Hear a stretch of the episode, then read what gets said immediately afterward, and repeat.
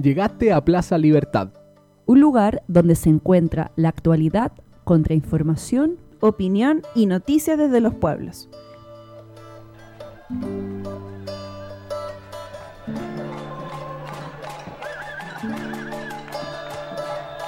Plaza Libertad. Territorio sonoro liberado.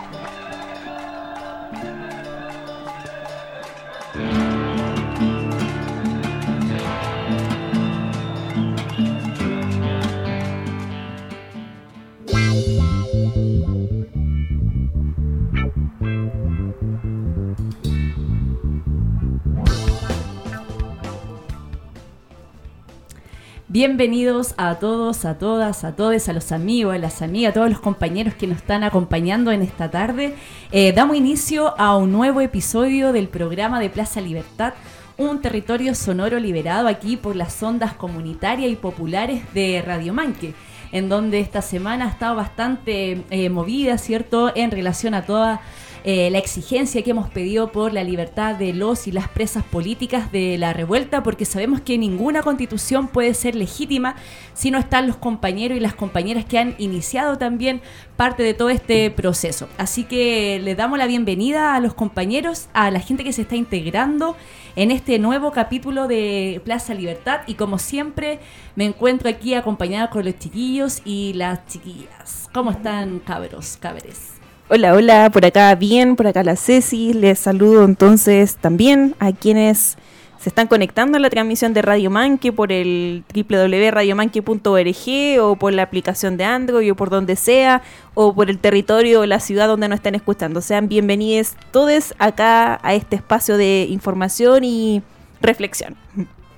Hola, hola, compitas, eh, ¿cómo están? Esperando que tengan una buena semana también. Saludar a todos quienes se suman a escuchar el, Plaza Libertad en la edición número 26 ya de este programa que eh, se viene cargadito también de contrainformación y de varias cosas hoy día más tirado a lo local también que vamos a estar conversando en el día de hoy. Sí, y como aquí lo dice el compa, ¿cierto? Vamos a hacer un repaso, ¿cierto? Con las noticias más importantes.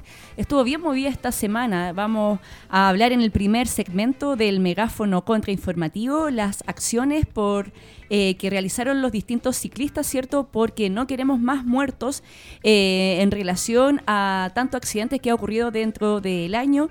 También vamos a hacer una revisión por eh, el desalojo de los distintos pobladores que vivieron esta semana en Gultro. Vamos a estar ahí con alguna entrevista y como siempre vamos a traer alguna pequeña noticia del mundo del app de Ayala. Así que, ¿qué, vamos, ¿qué más vamos a tener en este programa, cabros? ¿Qué tenemos en la parrilla? Lancemos eh, la parrilla. Sí, pues, sí, tenemos hartas cositas para, para hoy. Eh, después, en el Hilando Fino, eh, vamos a estar escuchando una entrevista que realizamos a Valentina Lira, quien es prima de Emilio Valenzuela, uno de los presos de la revuelta que está en la cárcel de la Gonzalina. Así que vamos a estar escuchando parte también de, esa entrevista y, del testimonio también de esta combativa familia que recordemos que también Emilio Valenzuela es pariente también de, de Pum Pum, de combatiente del Frente Patriótico Manuel Rodríguez, también acá de la localidad, así que vamos a estar interiorizándonos un poquito de eso en el marco de todas las acciones que se han hecho de solidaridad con los presos eh, de la revuelta, de ayuda también y de visibilizar eh, los casos que están ocurriendo también y de acciones como eh, luchar también por las visitas a los compañeros que están tras las rejas. Y también para terminar, en el kiosco Libertad vamos a comentar, a mencionar algunos cabildos y asambleas territoriales, tanto feministas, de organizaciones, que ya están retomando cierto las plazas, los lugares para conversar lo que se viene con esta nueva constitución, porque la idea es hacerla entre todos y todas, desde el pueblo y no desde los de arriba. Así que está bien completo el Plaza Libertad de hoy, entonces para que se queden en la sintonía, que va a estar bien informativo. Sí, eh, así que damos la bienvenida en esta primera parte y como siempre agradecemos a todos los medios contrainformativos, a las radios comunitarias, ¿cierto? Que estamos en estos lazos de solidaridad, como dijo aquí la compa, eh, la radio la hacemos entre todos, desde abajo, desde el pueblo, así que les mandamos un gran saludo cariñoso, ¿cierto? A la radio Placere en el 87.7 del Dial FM. Eso, también a la radio Voz de Paine en el 107.9 FM. A la radio Extremo igual allá en Reñaca Alto por el 96.1. Y también le mandamos un afectuoso saludo, ¿cierto?, a los compas aquí de la sexta también de la Radio UCAN en el 87.7 de San Fernando. Eso, sean todos bienvenidos entonces también a quienes escuchan el podcast en distinto horario, lugar. Eh, todos son parte del, del, Plaza Libertad, un territorio sonoro liberado, así que ya comenzamos entonces en su edición número 26. Así es, Ceci. Así que vámonos con un primer temita nos vamos a ir a escuchar un tema que está re bueno de la Charagüilla, eh, un tema que salió hace poquito que se llama Cueca del 18 de octubre.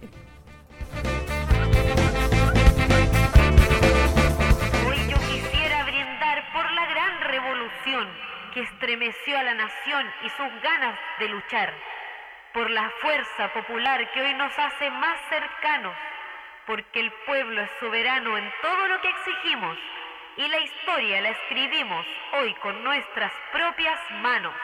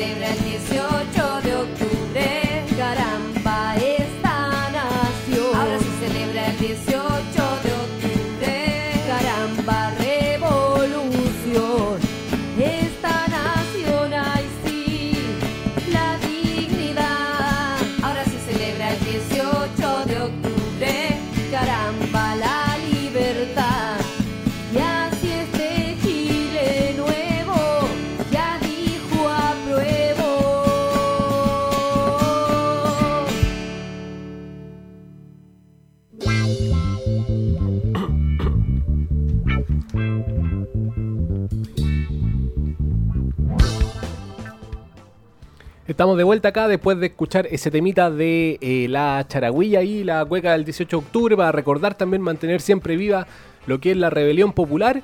Y en esta edición del Plaza Libertad ya pasamos con nuestro primer bloque que es el megáfono. Eh, hartas cosas que, mm, que, comentar en esta semana también donde eh, cayó el ministro asesino también Pérez cómplice también mm, de, la represión, cómplice del exterminio, cómplice de la masacre que se ha realizado al, pueblo.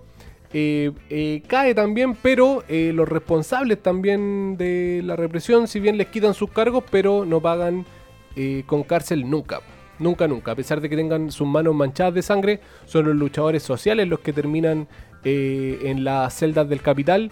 Ellos nunca los delincuentes de cuello y corbata ni los asesinos a sueldo del Estado nunca pisan eh, las rejas. Y parte de eso es lo que queremos también tratar en el Plaza Libertad del día de hoy con la temática de, eh, de la solidaridad con los presos de la revuelta. Así que vamos a estar eh, tratando algunas cosas. Vámonos con el, con el primer tema.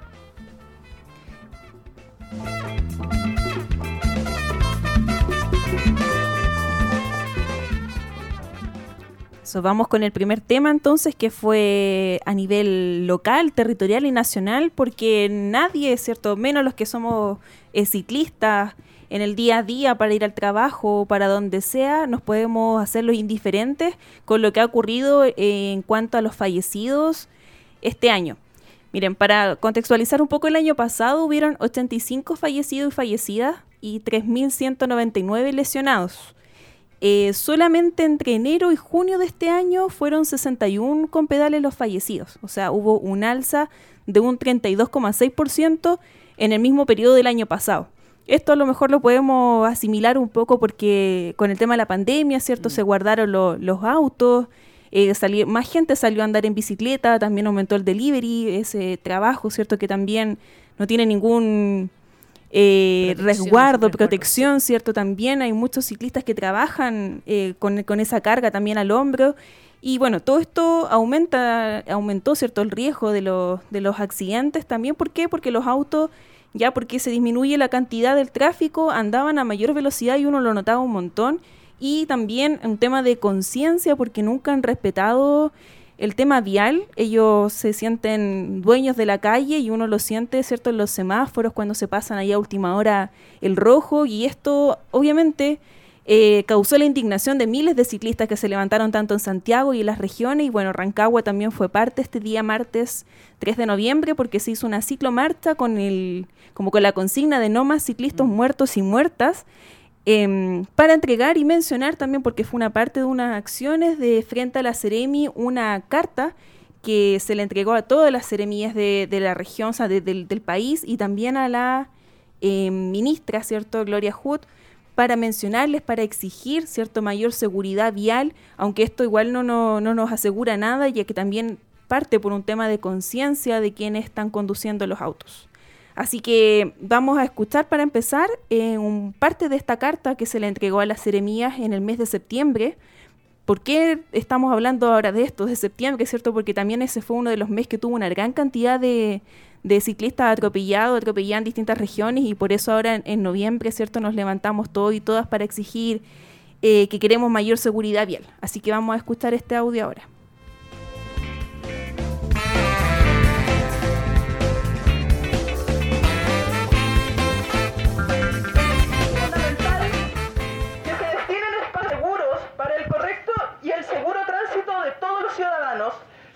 Mismas recomendaciones de la Organización Mundial de la Salud, que señalan que se debe fomentar la caminata, promover el uso de la bicicleta y otros ciclos y descongestionar el transporte público, evitando el hacinamiento como medidas efectivas para disminuir el contagio por coronavirus.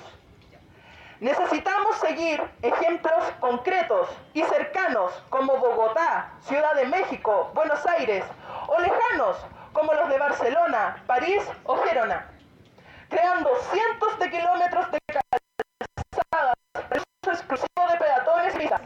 Se necesita una transformación real de las ciudades en las que todos los ciudadanos puedan convivir de forma responsable y segura. Para que la bicicleta sea una alternativa segura y real para mitigar los contagios por COVID-19, necesitamos progresar hacia ciudades más sustentables. En especial, no queremos más ciclistas muertos. Hoy, más que nunca, es vital avanzar con mayor fuerza, convicción y celeridad en el trabajo de 1. Ley que sancione el exceso de velocidad temerario. 2. Ley del Centro Automatiz- Automatizado de Tratamiento de Infracciones. 3. Los proyectos de ciclopistas, ciclovías, ciclosendas de emergencia y redes cicloinclusivas.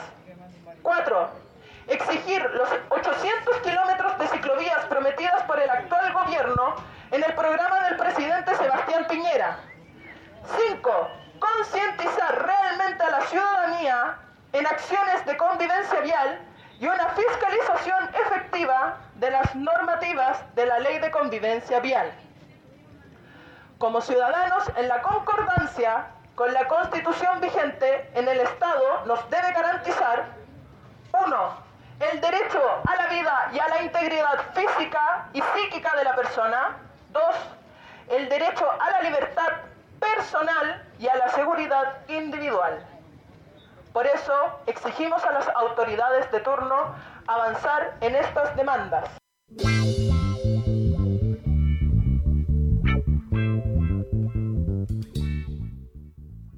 Bueno, ahí están bien claritas entonces las exigencias que eh, estaba mencionando Loreto Calé, que es integrante del colectivo Bioenergía, una agrupación que ya lleva hartos años también incentivando el uso de la bicicleta acá en Rancagua, porque para quienes no conocen esta ciudad, eh, cuenta con hartas ciclovías, eh, es bastante cómodo andar en esta ciudad que también es plana y todo, pero como decíamos antes, todo parte, ¿cierto?, por esta convivencia vial y eso es parte de lo que decía esta carta que se está exigiendo también como llamado de atención a las autoridades. Eh, vamos a escuchar ahora también las palabras finales de la Loli, ¿cierto? Que menciona el por qué realizan esta actividad justamente acá en Rancagua.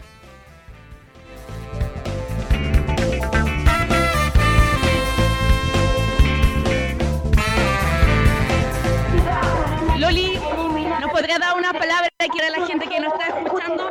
Una invitación también a informar de qué se trata esta manifestación. La manifestación principalmente está relacionada con no más ciclistas muertos, lo que significa que a, a nivel nacional han habido muchas bajas por siniestros viales, no son accidentes, son siniestros viales como tal. Y si bien en Rancagua no hemos tenido ese nivel de bajas, porque aquí sí hay mucha señalética y espacios para los ciclistas, pero sí han habido muchos robos a mano armada y también han habido choques que no han terminado con víctimas fatales.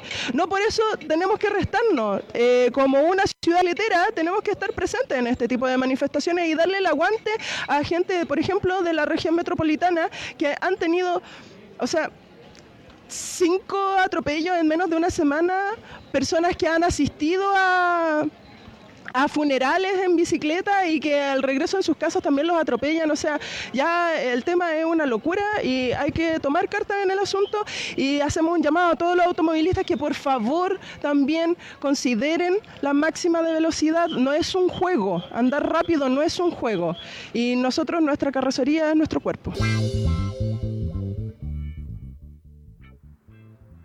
Ahí entonces ya para finalizar, súper importante, la carrocería es nuestro cuerpo, así que atento, atenta entonces quienes estén conduciendo para que tengan mayor precaución, ¿cierto? Con nosotros los ciclistas y bueno, y mencionar que también esta ciclomarcha la convocó Colectivo Bioenergía, eh, Sobre Ruedas, Ciclistas Autoconvocados, Autoconvocadas y Celebike.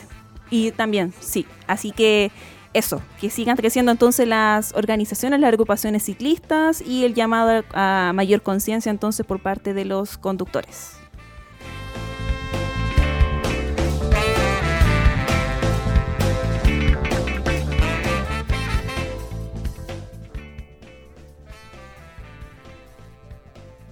Ya dentro de otras cosas que queremos incluir también en el megáfono, vamos a pasar a, a una noticia también que eh, nos llena de rabia también por, por lo ocurrido, porque eh, esta semana, este día martes de la semana eh, que estamos tratando, tuvimos una lamentable noticia que pese a la crisis sanitaria, pese a la pandemia que existe, pese a todas las medidas de seguridad que deberían ocurrir, aún así con una insensibilidad por la vida humana enorme, eh, se realizó un desalojo al campamento de Gultro Viejo.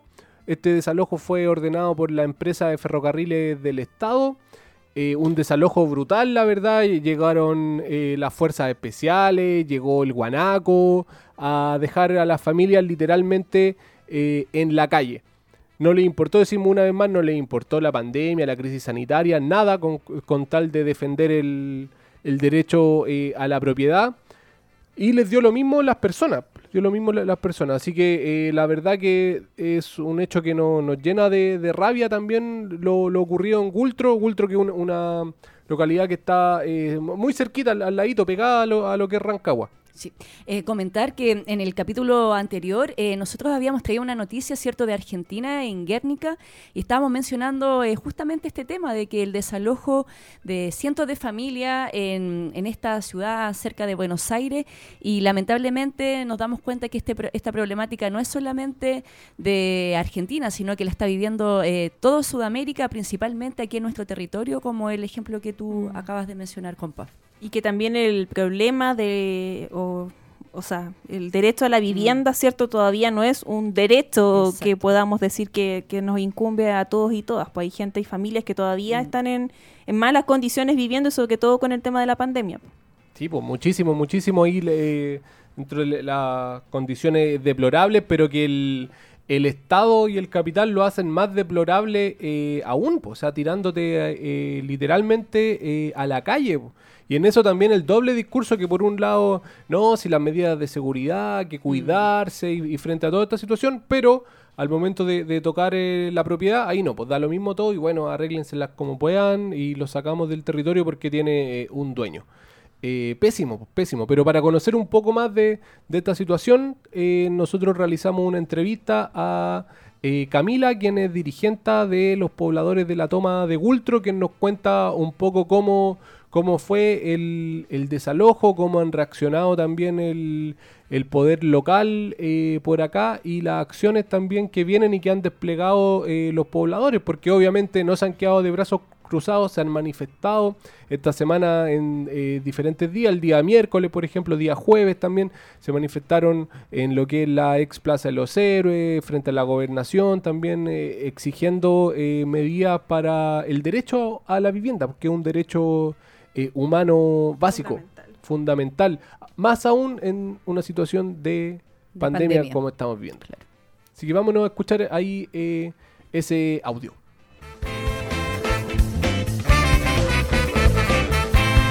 Mira, mire, esto, eh, bueno, llegó una orden de desalojo para toda, para todos los vecinos aquí de Ultra Viejo. Y llegó la orden de desalojo, que según que venían el lunes, pero esta orden, bueno, hace tiempo ellos venían con el cuento que iban a desalojar y no lo hacían. Pero el tema era que Ferrocarriles quería desalojar la gente, pero aquí la gente no tenía dónde estar porque más que mal esto es un campamento. Y, y resulta que llegó Ferrocarril el día lunes eh, sin piedad, eh, llegó con una máquina y con la misma máquina dejaron sacar a sus vecinos nada, pues ellos llegaron y, y tiraron la máquina arriba y destrozaron las casas de cinco familias. Eh, y el, se suponía que el día lunes iban a seguir con esto. Entonces nosotros como, como pobladores de aquí de Ultro Viejo eh, nos dirigimos a la corte, más de 40 personas, a, a pedir un recurso de amparo, a ver si esto se paraba y no nos pasaba lo mismo que nos pasó a nuestros cinco vecinos, a los demás familias, que éramos más de 18 familias que quedaban todavía. ¿Mm? Oiga, y, Y- y ese desalojo en, en plena crisis sanitaria con la pandemia que, que se está sí, viviendo. en plena, sí, eh, ellos no, ellos no, no miraron eso, que estábamos en crisis, que la gente no tiene trabajo, que estamos en pandemia. eh, bueno, esto va contra la ley, eh, desalojar gente en pandemia, por lo que yo tengo entendido, eh, que el que el estado de excepción se termina el 25 de diciembre, entonces la gente no puede ser desalojada hasta esa fecha. Entonces, lo que ellos hicieron fue inhumano porque ellos no la miraron por los vecinos de acá ni, ni el sufrimiento, si habían niños. Hay una vecina que le, le destruyeron su casa con, con su hijo, que su hijo es enfermo de Asperger, que dado los medicamentos del abajo, si le da una crisis no teníamos dónde sacar medicamentos. Aquí, bueno, a- por gracia a unos concejales que, que ellos han estado con nosotros, llegó una máquina para poder limpiar la suciedad que dejó Ferrocarriles acá, porque municipalidad, de parte de ellos, es muy poco lo que, que han llegado a cabo, ¿me entiendes? Es, eso que queríamos preguntarle, el, municipio de, de Olivar frente a todo lo, lo que ha pasado, ¿cómo ha reaccionado? Mira, el municipio llegó acá la primera noche que pasó esto, eh, tipo 8 de la noche, a dejar un, un poco de mercadería y unas eh, aguas, mascarilla y alcohol gel eh, para la gente. Pero mis vecinos lo que pedían acá no era ese tipo de ayuda, sino que dónde iban a pasar la noche. Llevan cuatro noches que ellos están durmiendo en la calle, cuatro noches, con todas sus cosas afuera, ellos duermen en la calle porque a donde mismo le destrozaron su casa ellos tienen sus camas, una carpa y, y ahí duerme una señora mayor de edad, más su hija, los vecinos de aquí son 12 personas que duermen en la calle. Y municipalidad eh, ayer llegó eh, a ver el tema de como de mm, eh, limpiar las barrer las necesidades. Entonces hicieron una ficha a cada uno de nosotros, pero decían que eso es para, para hablarlo con Servio y bueno, como nosotros no entendimos mucho el tema, solo solo esperamos la ayuda, pero la ayuda que realmente se necesita acá no, no ha llegado. ¿Y, y la, la familia que, que fueron desalojadas y dejadas en la calle, hoy día esa situación ha, ha cambiado un poco o sigue lo No, mismo? sigue igual, sigue- seguimos lo mismo. Acá como, como vecinos que, que estamos todos apoyándonos en esta causa, eh, nosotros quedamos de acuerdo que si no llegaba la máquina hoy día a sacar la mugre que quedó, íbamos nosotros todos como vecinos a hacerlo. Gracias a Dios, eh, por intermedio de un concejal, llegó la máquina con camiones y material para poder rellenar todo lo que lo que quedó, porque realmente ustedes acercar acá al sector de Ultro Viejo, esto parece una catástrofe, pero terrible. Entonces estamos todos los vecinos, eh, como le dijera, mal, porque no sabemos, imagínense, cada noche que pasa, se nos acerca la noche y ya ver que nuestros vecinos no tienen eh, un techo para dormir, para nosotros más nos afecta. Claro. Por- Además, ayer a unos niños vecinos también de acá del sector, eh, bueno, no sabemos por qué motivo, eh, también se les incendió su casa. Terrible. acá mismo, ¿me entiende? Entonces, ellos también lo perdieron todo hoy día. Nos despertamos con esa noticia a las doce y cuarto, doce y media de la noche, ya su casa ya no estaba completamente, completamente de fuego. Entonces, no, no sabimos realmente lo que va a pasar. Por ellos tampoco eh, la municipalidad se acercó anoche, les preguntó qué había pasado y, nada más. Hasta ahora ellos todavía, ahora se unieron cuatro, cuatro personas más una bebé a la calle también, pues. ¿Me entiendes? Porque también quedaron sin nada, sin nada, sin nada. Y por bueno, como que se nos vinieron los, se nos vino, se nos vino una y se nos vinieron to- todas las cosas. claro, y bueno, y ante lo mismo, aparte del recurso de protección, ¿qué ideas, acciones, de qué forma se está tratando como de, de organizarse entre ustedes, aparte de limpiar el terreno? ¿Qué ideas se le vienen a la cabeza frente a lo que está pasando actualmente? Eh, bueno, nosotros como, como pobladores de aquí eh, siempre le hemos dicho a toda la gente que ha venido acá que nosotros no esperamos nada gratis, solamente esperamos una ayuda social, al que nos pueda orientar, al que nos pueda decir qué hacer, los pasos a seguir, porque aquí hay gente que sí tiene su libreta de ahorro hace mucho tiempo y han pasado años y ellos no han conseguido su casa. Entonces hay aquí eh, hay varios problemas eh, de, habitacionales porque hay varias gente que sí cuenta con esas cosas, entonces nosotros necesitamos eh, una solución urgente para nuestros vecinos que ahora se encuentran en la calle en estos momentos. Es lo único que necesitamos. No, no, no- no estamos pidiendo eh, más mercadería, no pedimos más insumos, solamente pedimos un techo para ellos, un techo digno donde puedan pasar una noche ellos bien, ¿me entiende? Que, que puedan dormir tranquilos y despertar tranquilos, pero así ellos no tienen ni agua ahora en estos momentos para lavarse las manos, nosotros como vecinos le estamos trayendo agua, le eh, cositas para que ellos cocinen, aportamos, eh, llegó gente aquí a aportar con gas, pero todo particularmente, ¿me entiendes? Claro. Y me decías que son como alrededor de 23 familias o 23 casas las que están en ese momento. Sí, ¿Y cuántas eh, personas son como en total? Eh, bueno, aquí más o menos son como 23 a 25 casas, un aproximado, y entre gente eh, son entre 70 a 80 personas, contando niños y adultos mayores, todo. Claro. Entonces, que el- el- la preocupación de nosotros que el día lunes pasara lo mismo que le pasó a nuestros cinco vecinos porque ya no iban a, no iban a ser eh, 12 personas que iban a estar en la calle, ya íbamos a ser 80 personas que íbamos a quedar en la calle. Y para, para ir cerrando, ¿algún, algún mensaje, algún eh, comunicado, algo que, que quisiera señalar? Bueno, nosotros el comunicado que quisiéramos dar como, como vecinos, como pobladores de acá de Vuelto Viejo, desde el campamento, eh, solamente pedir ayuda para nuestros vecinos afectados y solamente eso, poder recuperarle sus casitas que, que a ellos con tanto esfuerzo les costó, porque más que mal el, el, el sitio nosotros estábamos claros que era de ferrocarriles, pero las casas son completamente de ellos, ellos, ellos son dueños de sus casas. Ahora ellos, ¿quién les responde por sus casas? Aunque hayan sido de madera, de la manera que sea, la gente se esfuerza día a día por tener lo que tiene. Ellos perdieron muchas cosas, no solamente la madera y las casas, sino que muchas cosas que quedaron abajo, abajo de las casas. Ahora mismo está retirando maquinaria y quizás cuántas cosas se fueron ahí. Entonces, eh, lo que necesitamos más urgente en estos momentos es que la municipalidad o alguien que nos pueda ayudar, traer unas casitas para nuestros vecinos. No estamos pidiendo unas casas eh, algo, ah, no, una media agua o uno madera para nosotros poder construirles como vecinos aquí. Nosotros con madera pudimos organizarlo y construir piezas para ellos, para volver a, a parar lo que era esto. Pues.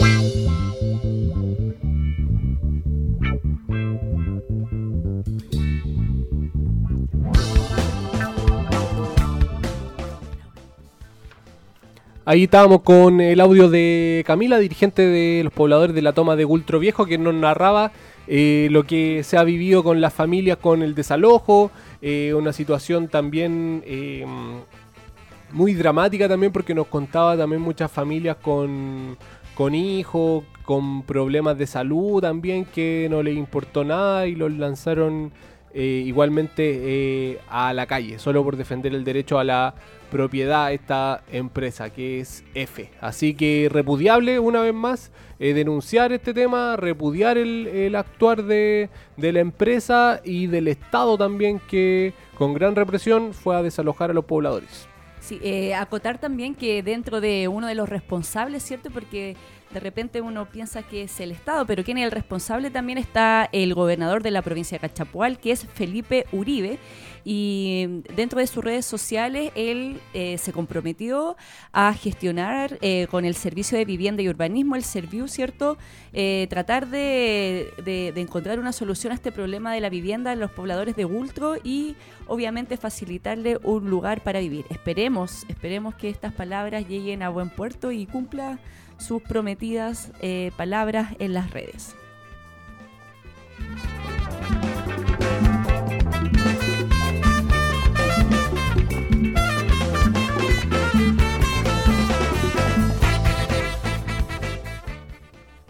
Y ya para finalizar este primer bloque del megáfono contrainformativo, siempre damos un espacio cierto a las noticias del mundo del Abdiayal, este continente sudamericano en resistencia.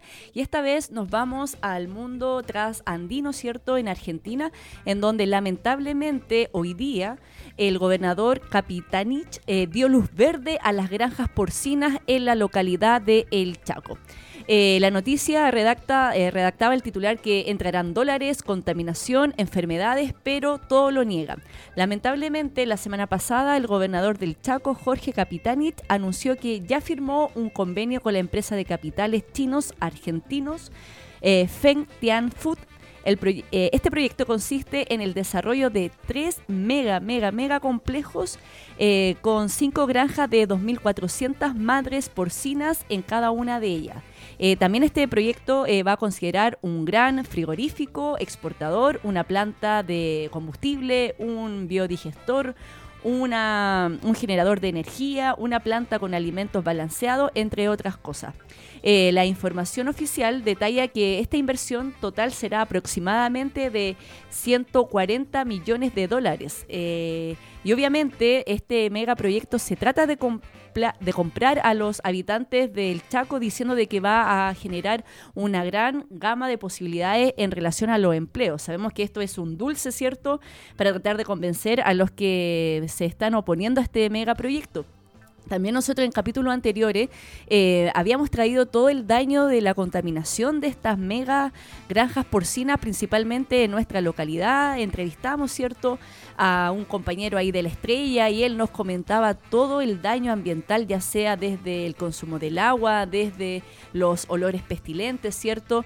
Y toda la degradación del medio ambiente que generarían estas eh, mega, mega, mega producciones de cerdo y que ni siquiera es para el consumo de los pobladores de Argentina o de Sudamérica, sino que es para el consumo de los habitantes de China. Para enterarnos un poquito más de esta noticia, vamos a escuchar un audio que nos va a relatar de toda esta situación de las mega granjas de chancho en Argentina.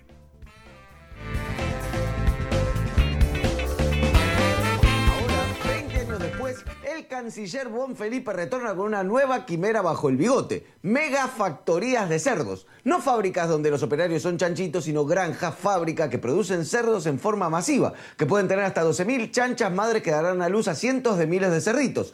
Todo en un cómodo, moderno edificio cárcel matadero, un lugar con buena vibra.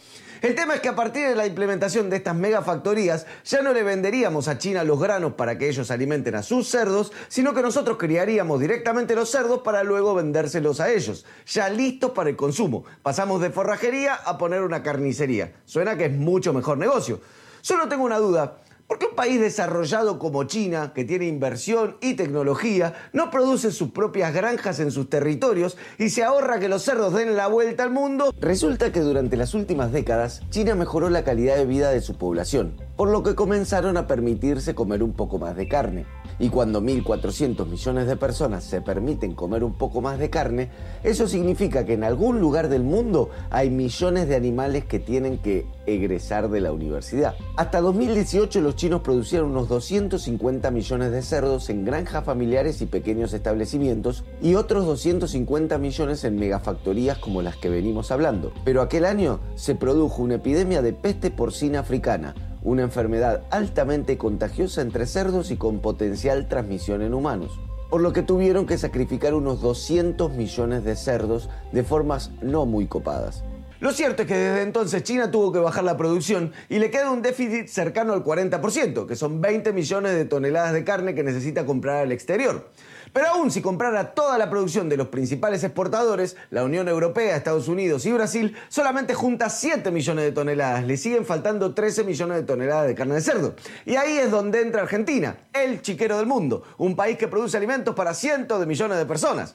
Pero el 10% de la población local no come. Pero ¿qué importa si lo nuestro con la alimentación es más bien vocacional? Lo curioso es que los primeros que hablaron de este acuerdo no fueron productores porcinos ni la Cancillería, sino un laboratorio, Biogénesis Vagó, propiedad del grupo Insud, de Hugo Sigman. Sí, el mismo que está fabricando la vacuna contra el COVID, que se ve que está decidido a tener un buen 2020. Y ustedes me dirán, ¿qué tiene que ver una farmacéutica con la producción de cerdos? Donde haya cerdos, habrá enfermedades. Y donde haya enfermedades, habrá un laboratorio atrás con pichicata para los cerdos.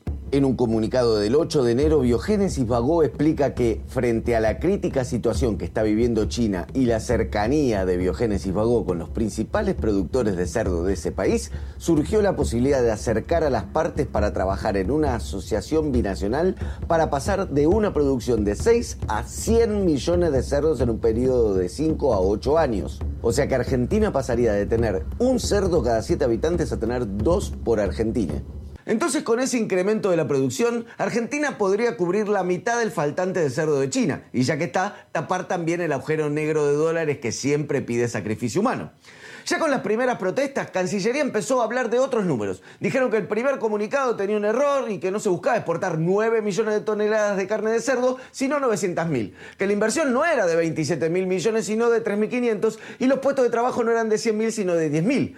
O sea que al final se trataría de 25 granjas instaladas en territorio argentino, cerca de pueblos o ciudades que le brinden mano de obra en zonas en las que haya producción de maíz para alimentar a los cerdos y agua, porque se necesita realmente mucha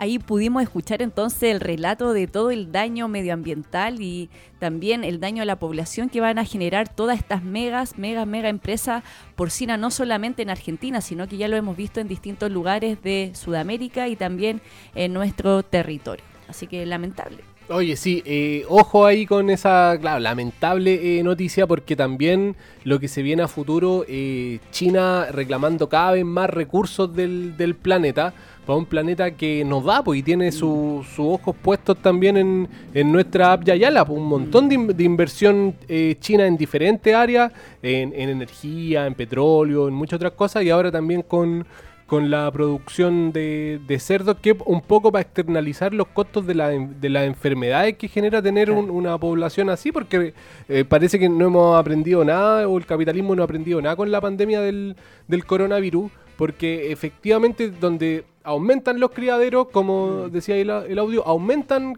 eh, las enfermedades, enfermedades, virus, po. mm. y esas enfermedades se transmiten después a, a los seres humanos, pues y van mutando. Mm, perdón, ay, ahora sí. Y también las tierras destinadas a alimentar a estos animales, pues sí, eso también hay que pensar que la tierra no va a aguantar esta alimentación carnívora y que hay que empezar a concientizar un poquito desde la alimentación, el tema también justamente que decíamos de la salud y por sobre todo del aguante de la tierra con, con esto. Sí, pues, y hay que estar muy alerta igual a este tipo de, de informaciones porque eh, recordemos, pues, Freirina está muy, muy reciente ahí en, en la memoria de ese megaproyecto de chanchos que, que querían hacer y que, y que la lucha de la comunidad pudo solamente eh, frenar, pues, pero los grandes inversionistas están mirando ahí cómo sacar una tajada de, de, China a futuro, así que estar eh, ojo ahí atento con, con lo que viene para defender eh, la naturaleza.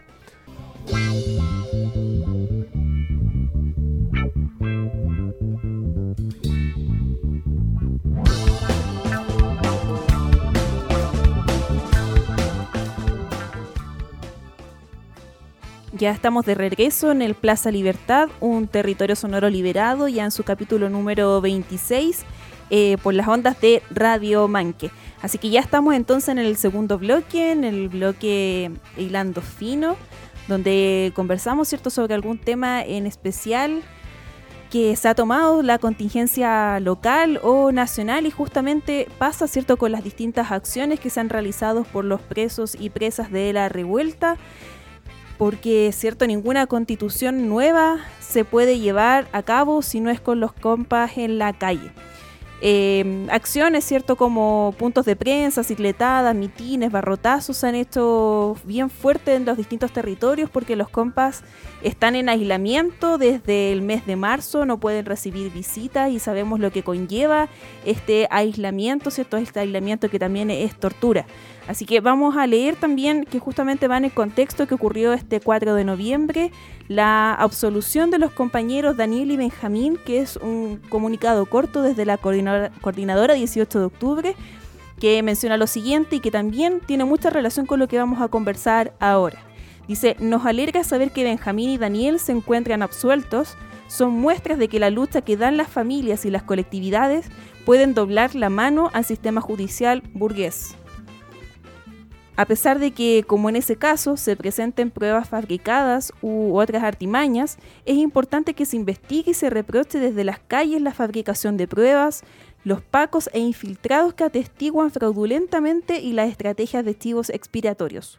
Como se pudo ver, esto no fue nada más que un intento de buscar un responsable por el incendio del metro. A seguir luchando con la moral renovada y con la convicción de que la lucha nos devolverá a más compañeros y compañeras. Quien se olvida de los presos y presas se olvida de la lucha. Esto es justamente con lo que pasa también con los presos de la revuelta, estos presos políticos que tenemos acá en la región, que son Elías Zambrano, un compañero de San Fernando que ya lleva 10 meses acá en la cárcel de Rancagua, y Luis Emilio Tapia, que está desde el mes de julio también, compañeros que han caído, ¿cierto?, tras los barrotes, no con las pruebas suficientes para estar ahí. Así que es importante entonces eh, continuar, ¿cierto?, luchando, haciendo la presión desde las calles por los compas entonces que están en la prisión. Entonces lo, lo mencionamos, ¿cierto? En estos momentos son dos, es Elías Zambrano y Luis Emilio Valenzuela Tapia. Así que hoy día, entonces, para hacer este hilando fino, conversamos con familiares justamente de Luis Emilio, con una de las primas que nos va a dar algunos testimonios de lo que está ocurriendo en la cárcel, ¿cierto? Justamente con Luis y Elías, que no pueden recibir visitas y que están ahí detrás, eh, ¿cierto? Privados de libertad. Es importante también. eh, es importante también eh, mencionar el, eh, ¿Cómo podemos decirlo un poco? La, la historia que, que tiene eh, la familia también de, de Luis Emilio eh, Valenzuela, ya que nos comenta también eh, la entrevistada que vamos a pasar a escuchar ahora, pero es importante también eh, el, el lazo familiar que tiene con Pum Pum, eh, combatiente del Frente Patriótico Manuel Rodríguez, que participó también de, de una fuga, eh, persona también eh, local acá, muy, muy recordada, y que es importante hace- hacer esas conexiones. ¿Ya? Y em, eh, señalar también el, lugar importante también que cumple eh, la abuela también como sostén, que pudimos conversar también eh, con ella, de, de la familia y de la historia de lucha también que con la que carga y de la que se siente muy orgulloso también eh, los compañeros que ahí estuvieron hablándonos de eso y otras cosas más también. Por eso estuvimos entrevistando en el día de hoy a Valentina Lira, quien es eh, prima de Luis Emilio, que nos va a ir comentando un poco acerca de la situación en la que se encuentra eh, actualmente Luis Emilio y cómo ven a futuro también el tema. Así que nos vamos a ir a escuchar ese audio ahora.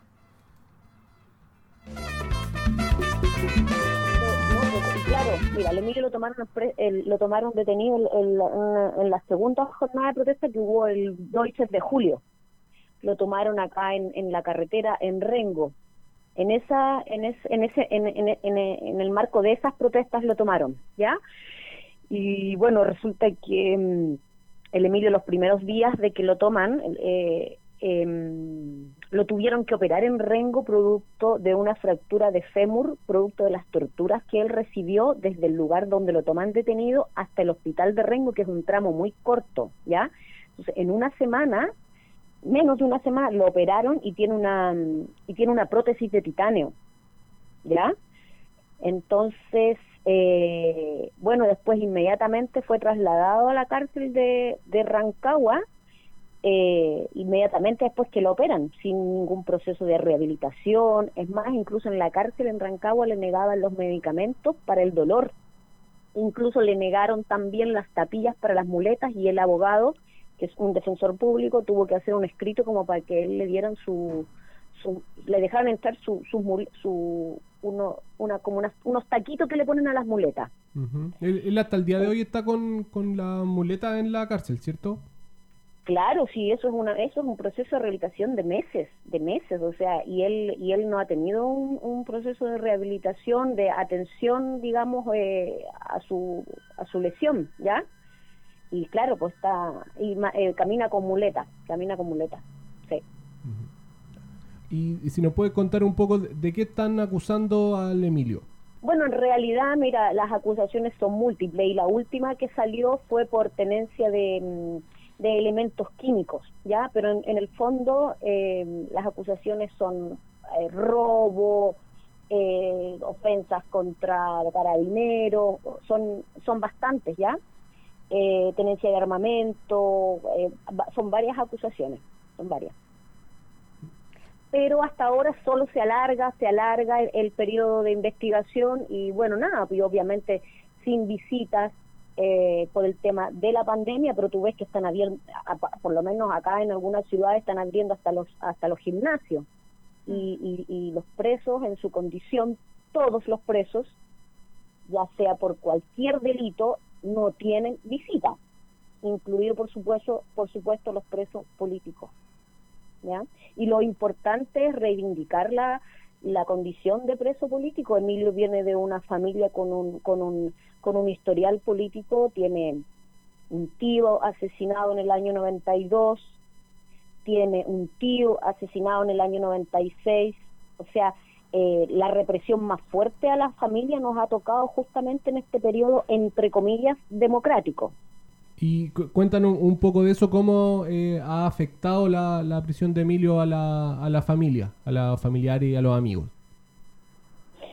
Absolutamente, pues porque, mm, porque por ejemplo, eh, lo que tú mismo, o sea, son, son, son presos que están un poco invisibilizados, entonces eh, activar las redes cuesta, cuesta porque no hay un reconocimiento público de su condición de presos políticos, entonces los compañeros, los amigos se tratan de activar, bueno, la familia eh, directa Emilio está participando en la mm, con los familiares de, los presos políticos, ¿ya? Pero afecta mucho. Luis Emilio es, eh, es un joven profesor de filosofía que estudió en Cuba, eh, estudió cinco años filosofía, también tiene tres años de economía, reconocido en, en Rengo por, el, por, por ser un activista cultural eh, siempre, ¿ya? Entonces también nosotros vivimos en Rengo, que es un lugar pequeño eh, donde también estamos súper super focalizados. Pues. Eso, y cuéntanos un, poco más de, de, la vida del, compañero, de Emilio, qué, qué acciones realizado, nos decías un poco de los estudios, del activismo allá en Rengo. Bueno, Luis Emilio Luis se destacó siempre desde joven por ser un dirigente estudiantil, ¿ya? Y en el año 2000, cuando se cuando en, en- se creó el, el- el Parlamento Juvenil, eh, estuvo representado eh, también en, en Valparaíso, ya fue representando a su a sus eh, en ese momento, a, bueno, fue escogido como representante y después, por supuesto, continuó toda una vida de, de militancia en la Jota, participación en centros culturales, en Rengo. Des- después fue entonces becado a Cuba, donde estudió, como te digo, tres años de economía. Y después, eh, claro, él quiso realmente estudiar filosofía y estudió filosofía con marxismo-leninismo, revalidado acá en la Universidad de Chile trabajó un tiempo como profesor en Rengo y después realmente se dedicó a, a la, a, la, a la actividad política cultural, activista también de los animalistas también, incluso los animalistas mandaron, hicieron una carta también de apoyo, han habido varias personas, pero como te digo, falta una como una una, una coordinación que tenga desde, que, que nazca desde un punto, ya, porque hay varias hay varias personas que han escrito eh, cartas de apoyo eh, a él, que lo conoce, Luis Emilio tiene 38 años, ¿ya? Tiene 38 años, tiene tres hijos, dos hijos viven en Cuba actualmente y su hijo mayor vive acá en, en Chile, que ahora está al cuidado de sus abuelos con toda esta situación. Tenemos una abuela de 90 años, eh, que bueno es la que nos ha formado nosotros en esta en, en esta vida en este en este camino por, por buscar la, la justicia y la igualdad entonces nos ha tocado duro no solo a nosotros como familia sino que a, bueno a, a todos los presos que hay hoy por, por, por el tema de la revuelta y que están lamentablemente súper invisibilizados por eso yo agradezco a ustedes compañeros que traten que hagan esto y que y que traten de de dar a la luz el tema de los cabros. Y como digo, en Rancagua, en la Gonzalina, creo que hay dos compañeros, que sería Luis Emilio y otro compañero que, que están ahí. Sí, Elías no hay- Zambrano de San Fernando. Elías, exacto, Sí. el compañero Elías Zambrano, exacto. Por acá te saluda Pero- Ceci, compañera. Te quería hacer una consulta. Bueno, le cambia totalmente la le cambia totalmente la vida y qué les ha comentado de cómo son sus días en la cárcel, qué actividades puede realizar, de qué forma trata de sobrellevar esta esto que es tan emocional tan fuerte. em- sí, la comunicación con Emilio ha sido mínima porque él no, no, no hay acceso a él, no hay un, no hay un, no hay una, una vía de comunicación eh, fluida, no tienen visitas, las encomiendas se entregan los días miércoles, les ponen también a veces eh, problemas para entrar algunas cosas, entonces no hay realmente, no ha podido haber una comunicación fluida con él más lo que solamente lo que bueno se puede mensajear y tal, pero no hay, no hay lamentablemente una comunicación con él de forma fluida.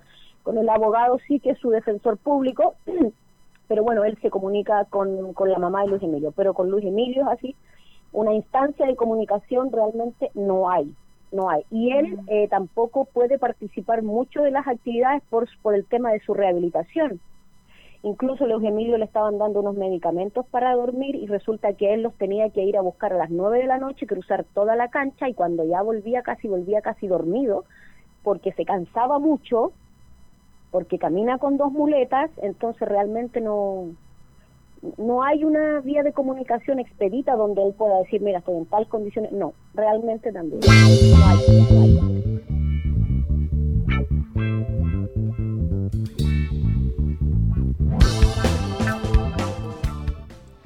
Ahí escuchábamos las palabras de Valentina Lira, prima de Luis Emilio. eh, de Lu- Luis, Luis Emilio. eh, Zambrano Lizana. No, mezclaron, No. mezclaron los todos. Luis Emilio Valenzuela. Valenzuela Tapia, Sí. sí. Preso de la, de la revuelta que, Valenzuela Tapia, sí, que está acá en, en la cárcel de, de la Gonzalina, quien nos comentaba un poquito eh, en qué situación se encuentra. Un, un punto que, que agregar eh, y que se repite en todos los presos de la revuelta, el aplazamiento una, otra y otra vez del tema de los juicios. ¿ya?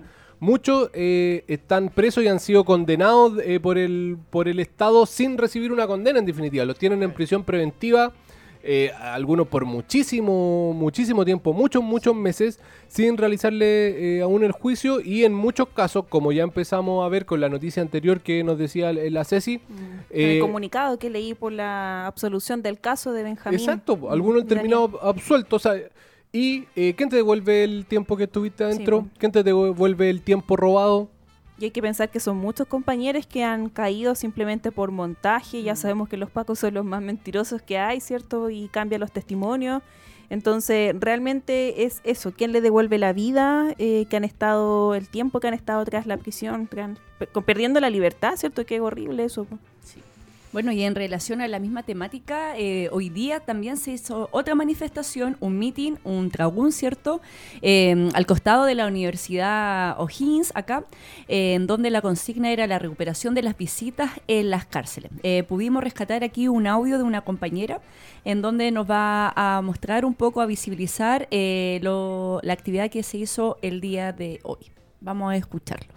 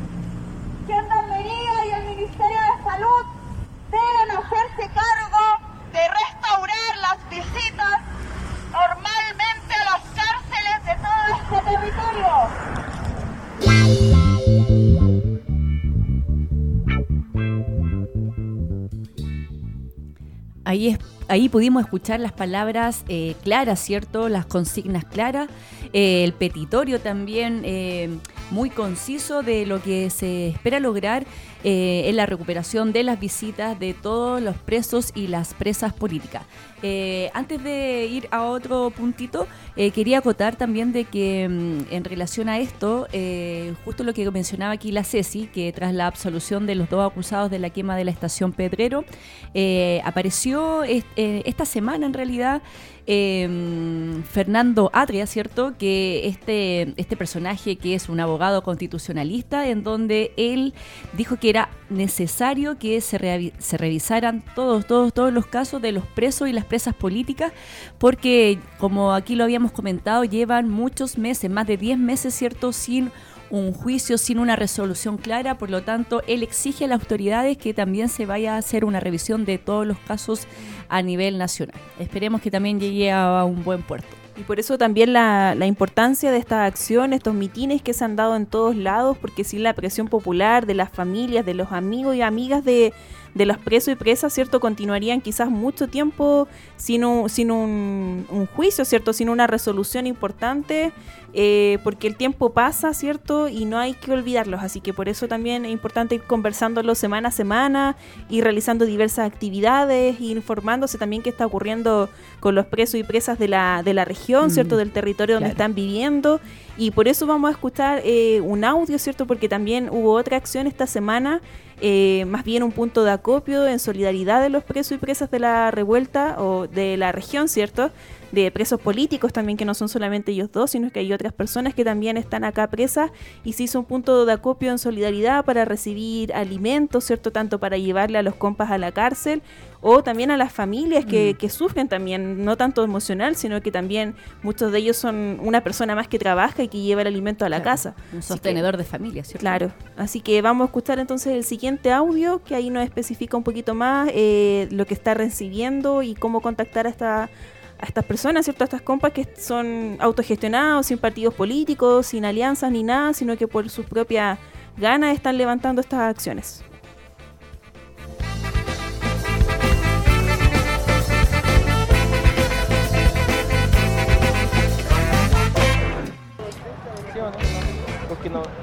Estamos acá en la rotonda de, de la Alameda, aquí con la campaña que se está realizando de acopio para ir en solidaridad de eh, los presos de la revuelta. Aquí una de las compañeras nos va a contar un poquito en qué consiste la campaña y lo que están recolectando.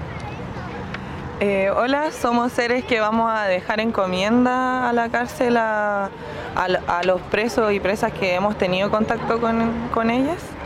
Eh, y tenemos contacto por si quieren hacer alguna donación. Después voy a decir de qué tipo. El contacto es vía eh, mail. Es acopio presos gmail.com. Pero presos eh, es con X, presas, presos. Eh, pueden llevar, es súper seleccionado el tipo de cosas que puede entrar a la cárcel por el tema de que tiene que estar todo sellado para no ingresar a algún objeto que no, eh, que no esté permitido. Entonces tienen que ser, eh, eh, en su mayoría tienen que ser cosas que estén, vengan selladas de fábrica, que sean como procesadas. No se recibe ropa porque llega mucha. Y siempre estamos informando por redes sociales donde a, a veces vamos a estar como antes de las marchas, como en esta ocasión, pa- eh, recibiendo eh, acopio. También recibimos eh, donaciones de dinero porque a ellos lo que más les sirve adentro es la plata porque la pueden transformar en lo que ellos necesiten en el momento. Es como lo que más les puede servir en este momento. Comida es algo más difícil, o sea, fácil de conseguir. Eso. ¿Y, y de insumos qué cosas han estado recolectando en el centro acopio? Bueno, eh, hasta ahora tenemos azúcar, arroz, fideos, mate, es súper importante. Allá igual se consume harto mate para las personas que no saben. Se comparte el mate y, y, es un- y vale harto dentro de la cárcel para que lo tomen en cuenta si quieren hacer alguna donación. Eh, útiles de aseo como cepillo de dientes, pasta de dientes, jabón, tiene que ser ce- ce- cerrado en barra, eh, champú, eh, confort, de papel higiénico y ese tipo de cosas. ¿Y eh, algo más que quiera agregar la gente que pueda como donar, algo más? Eh, tomar en cuenta que hay que no, no hay que olvidar a las personas que cayeron, que a lo mejor hubiera sido cualquiera de nosotros que estuvo alzando la voz por, por dignidad y todo lo que pasó durante el último año. Entonces, como solidarizar, ponerse, hacerse responsable un poco de las decisiones políticas que tomamos, entonces tenemos una, un- cargamos con un peso emocional fuerte, eh, porque nos hicieron mucho daño, mucha violencia. Eh, hay todavía gente privada de libertad sufriendo en este momento de no ver a sus familiares, no saber qué pasa en el exterior, por el tema de que eh, tienen prohibidas las visitas desde fines de marzo, parece, aproximadamente. Y mm, ya no pueden seguir aguantando situaciones como de vulneración de derechos totalmente desconectados de, de la- las- personas que quieren, seres queridos en general. Vale. Muchas gracias compañero.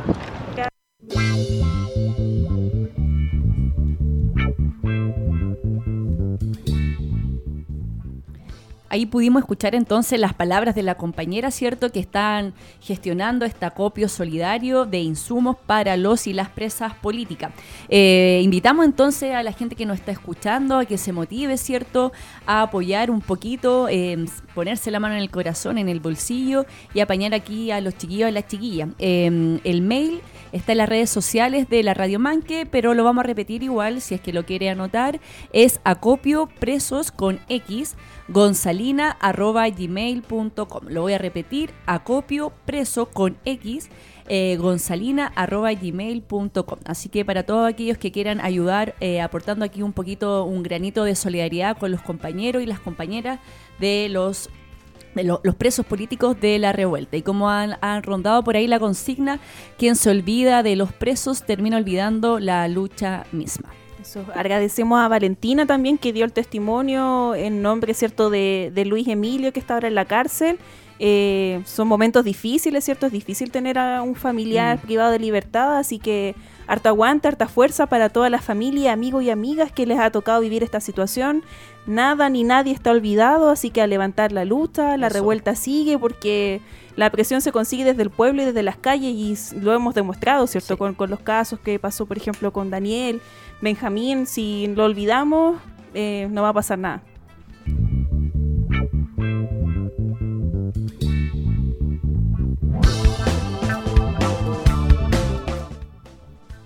Hemos vuelto después de ese temazo, ¿cierto?, de los fiscales y ya estamos por... eh, comenzamos ya a terminar nuestra última sección del Kiosco Libertad, en donde eh, recomendamos algún panorama, hacemos la difusión de alguna actividad, eh, alguna asamblea, principalmente en nuestro territorio y también, ¿por qué no decirlo, a nivel nacional? Así que eh, la invitación de mm, este kiosco Libertad eh, en primera instancia va a ser invitar a los niños y a las niñas, es decir, a todos los niños, a una actividad que se va a realizar mañana, día viernes, en el Parque Coque. Esta actividad se va a realizar aproximadamente a las 4 de la tarde hasta las 7, así que se invita a los niños junto a su familia, ¿cierto? Que lleven una mantita, ¿cierto? Que lleven un cojín, porque van a haber muchas actividades. Esta actividad la está organizando el colectivo Exageratres, en donde va a contar con distintas eh, actividades, tantos como cuentacuentos, talleres de expresión corporal, un conversatorio, música en vivo, áreas de dibujo, un chinchinero, serigrafía y muchas otras cosas más. Así que ahí a los papás, las mamás, invitar a que saquen a los chiquillos, a los niños, niñas, a dar una vueltecita al parque, ¿cierto? En donde esta actividad va a estar bastante entretenida.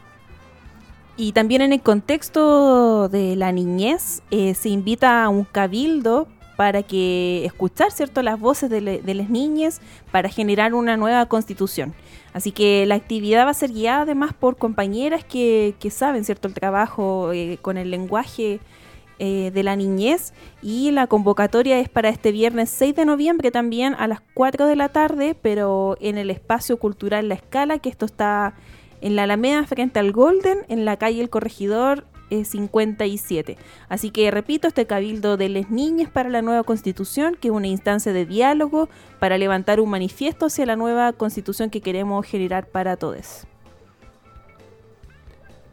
Y también relacionado con lo que hemos hablado sobre ayuda a los presos de la revuelta, eh, un concierto este viernes 6 de noviembre a las 7 de la tarde con el concierto La Pobla en Resistencia con Anita Tijoux más invitados sorpresa.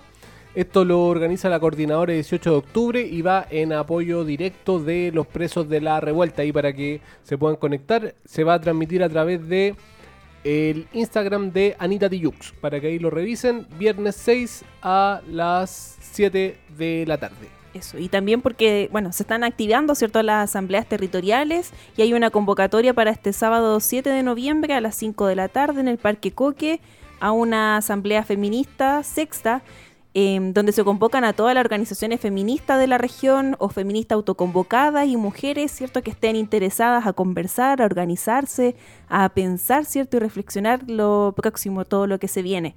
Así que convoca el grupo de estudios feministas de Rancagua eh, para este 7 de noviembre en el Parque Coque a las 5 de la tarde.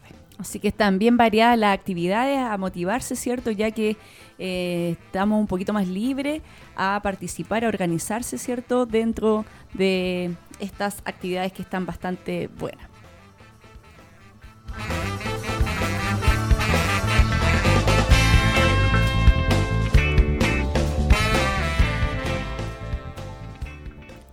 Ya nos vamos despidiendo ya en este episodio número 26 del Plaza Libertad, un territorio sonoro liberado. Agradecemos siempre a los compañeros, a las compañeras, ¿cierto? Quien no- quienes nos ayudan a la retroalimentación, a cachar cómo van los volúmenes, los micrófonos y también eh, recordar de que los micrófonos de la Radio Man que siempre están abiertos para todos y para todas, para quienes quieran publicar alguna información, alguna actividad, ¿cierto? Hablar sobre algún tema, siempre van a ser bienvenidos. Así que por mi parte me voy despidiendo, que tengan una excelente semana y ya nos estaremos viendo el próximo jueves. Eso, que estén muy bien todas, todas, todes. Y bueno, nos volvemos a escuchar entonces el próximo jueves o en el momento por su canal favorito donde nos escuchan. Eh, gracias por eso. Y bueno, mucho, eso. Muchos abrazos, cariños. Oye, eh, sumarme también a lo que dicen las compitas. eh, gracias a todos quienes nos escuchan. Recordarles que este programa también eh, se mantiene como podcast en archive.org y también en la página de la Radio Manque, radiomanque.org, en la pestaña podcast. Y sumarme a lo, que- a lo que dice eh, la Cari, esta semana también nos contactó harta gente, hartos compañeros para difundir sus actividades, su- las cosas que iban viendo, reporteros populares, todo eso es súper importante porque los medios comunitarios, como decía la compa, lo hacemos de lado y lado, pues no, sola- no es solamente eh, consumir contenido, sino que también es irlos generando colaborativamente. pues. Así que una vez más reiterar ahí la importancia de construir medios, medios libres entre todos y todas. Oye, eso, ahora que se levanta la cuarentena también si surge alguna actividad para hacer alguna radio abierta por ahí y, y también por los micrófonos abiertos para todos quienes se acerquen, así que sería re bueno eso también si a alguien le surge la idea. Eso. Esa, Ya. po, esa. Ya, pues nos estamos viendo, así que una buena semana para todos. Chau.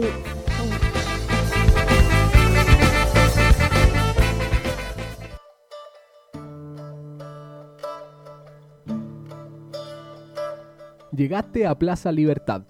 Un lugar donde se encuentra la actualidad, contrainformación, Opinión y noticias desde los pueblos.